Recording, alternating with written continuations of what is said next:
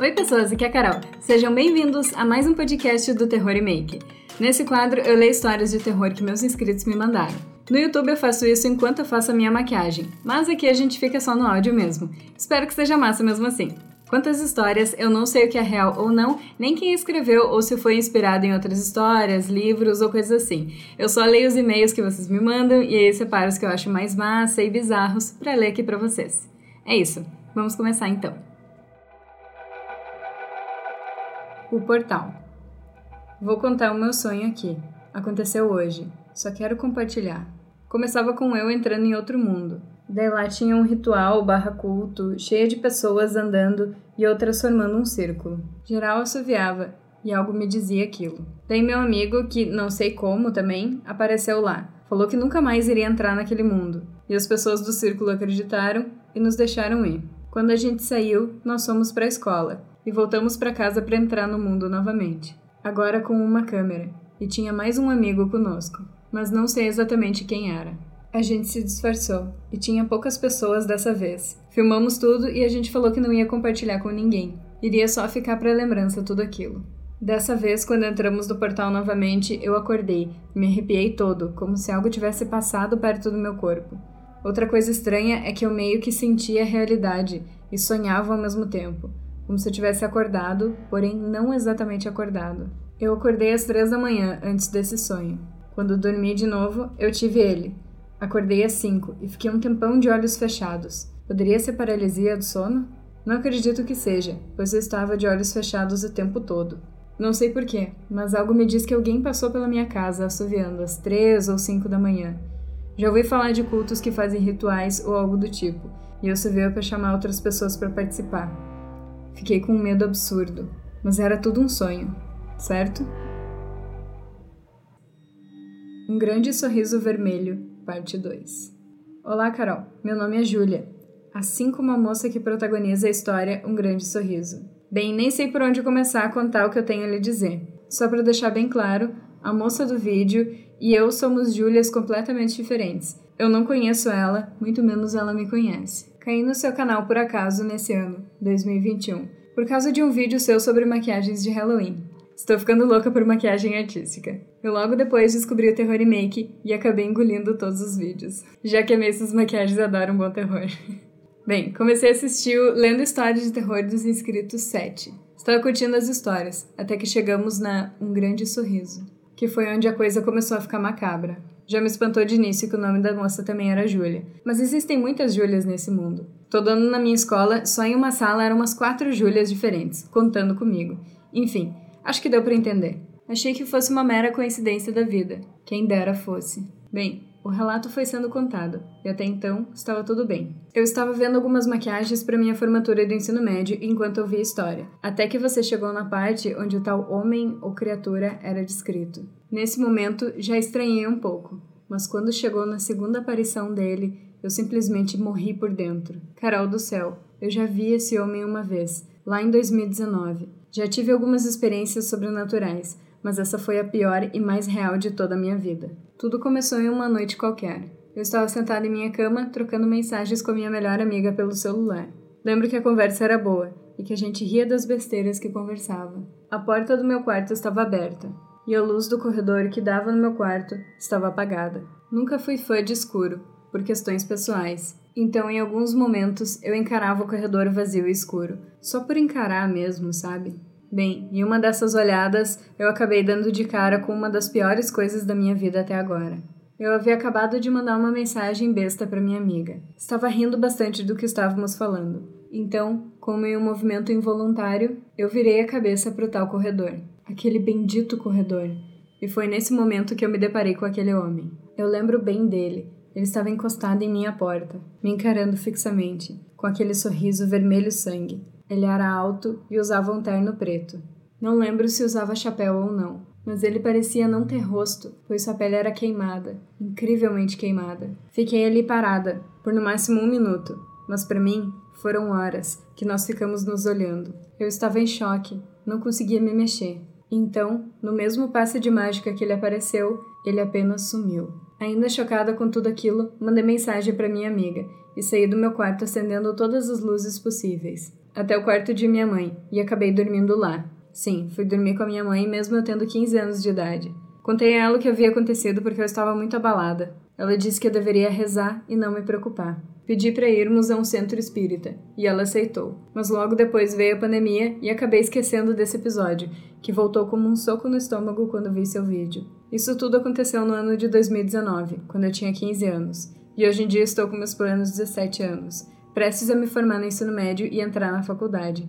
Enfim, não sei se você vai ver esse e-mail ou contá-lo em seus vídeos, mas eu estou mandando ele para tentar entender melhor o que aconteceu ou o que é esse tal homem. Amor cruel.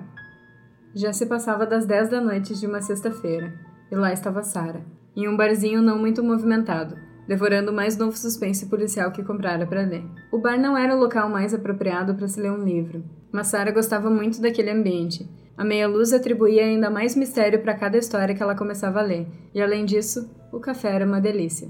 Algumas horas se passaram. Algumas pessoas entraram e saíram do bar fazendo aquele sininho barulhento da porta soar, mas ninguém que chamasse a atenção de Sara, até aquele homem chegar. Era um homem alto, de pele morena muito bem vestido. Foi logo se dirigindo ao balcão e, com um sorriso leve nos lábios, pediu algo para o barista. Depois, procurou alguma mesa que estivesse vaga e lá sentou, esperando seu pedido. Sara ficou surpresa com o fato de alguém tão sofisticado estar frequentando um barzinho como aquele mas seus pensamentos se esvaíram, quando notou que o homem havia se levantado e estava se dirigindo a outra mesa, mais afastada. Nessa mesa, pouquíssimo iluminada, estava sentada uma garota loura, de pele pálida e olhos profundamente cinzas. Sara nem havia notado a presença dela antes, mas observou-a sorrir quando viu o homem se aproximando.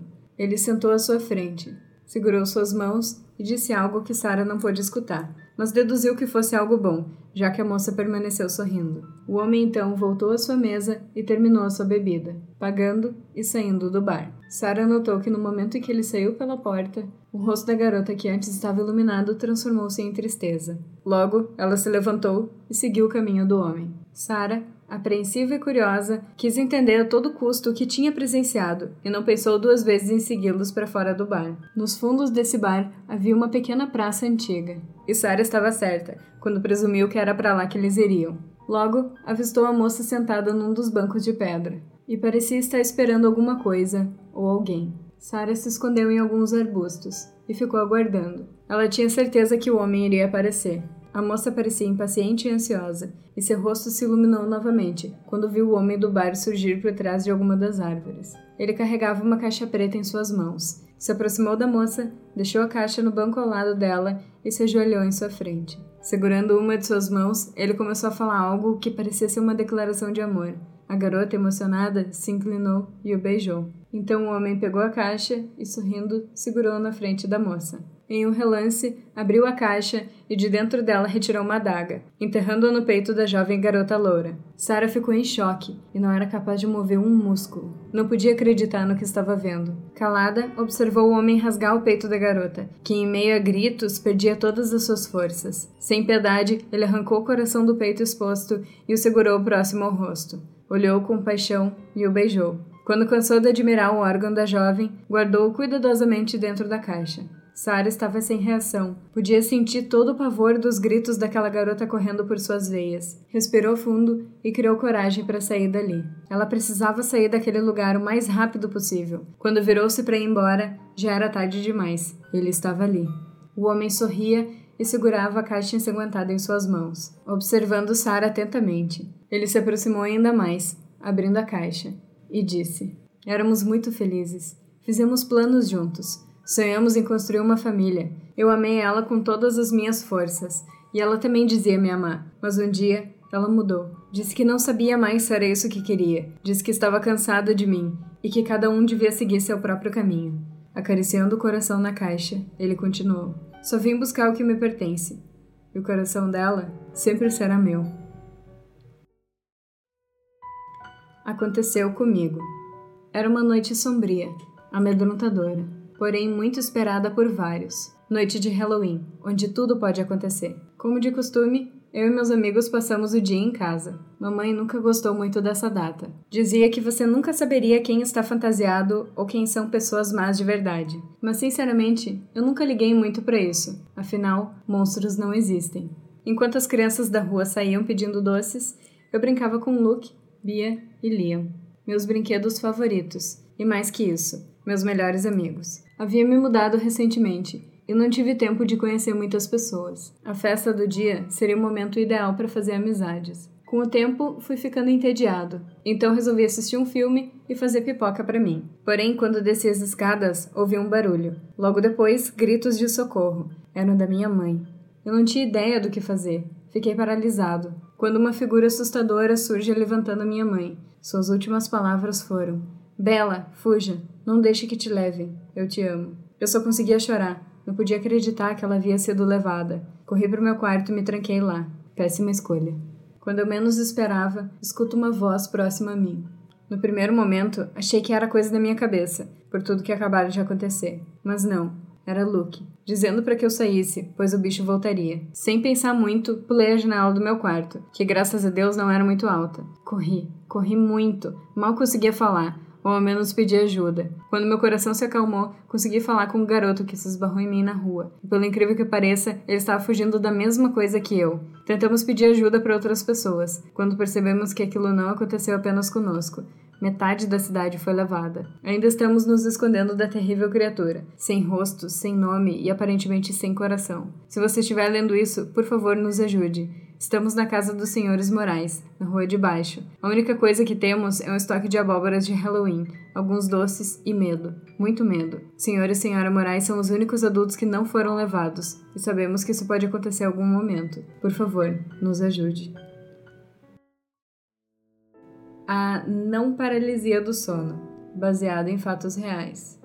Eu sempre ouvi falar nas tais paralisias do sono, que às vezes o cérebro engana a gente mas nunca acreditei muito nessas coisas. Até que uma noite eu acordei e vi uma sombra preta em cima de mim. Com uma mão ela segurava meu punho e com a outra me enforcava com força. A sombra tinha um físico masculino forte, ombros largos, braços grossos e parecia gostar do que estava fazendo. Na mesma hora em que eu acordei, a sombra sumiu e eu levantei bem rápido. Acendi o interruptor que ficava do lado da minha cama, com muito medo e o coração acelerado. Tentei dormir novamente. Dias se passaram e já havia esquecido o que havia acontecido, até que descobri um tal vídeo que você conseguia regredir a vidas passadas. Eu, descrente, resolvi fazer. No começo foi bem tranquilo, parte de relaxamento e respiração, até que chegou a parte de regredir. Comecei a chorar na hora. Eu vi que eu era uma menina bem magrinha e alta, e eu descobri como eu morri. Eu vi que tinha um homem bem forte e grande, que parecia meu pai daquela vida, e ele estava me enforcando da mesma forma que a sombra estava. Observação: agora eu estou bem. Ainda não sei muito bem o que aconteceu, mas tenho certeza que não estou louca. Frigorífico: Pedro era um brasileiro, morando nos Estados Unidos, e ele morria de medo do Halloween, e aquela era a época do tal feriado. Ele trabalhava em uma empresa de congelados e laticínios, e era o último que iria sair da empresa naquele dia.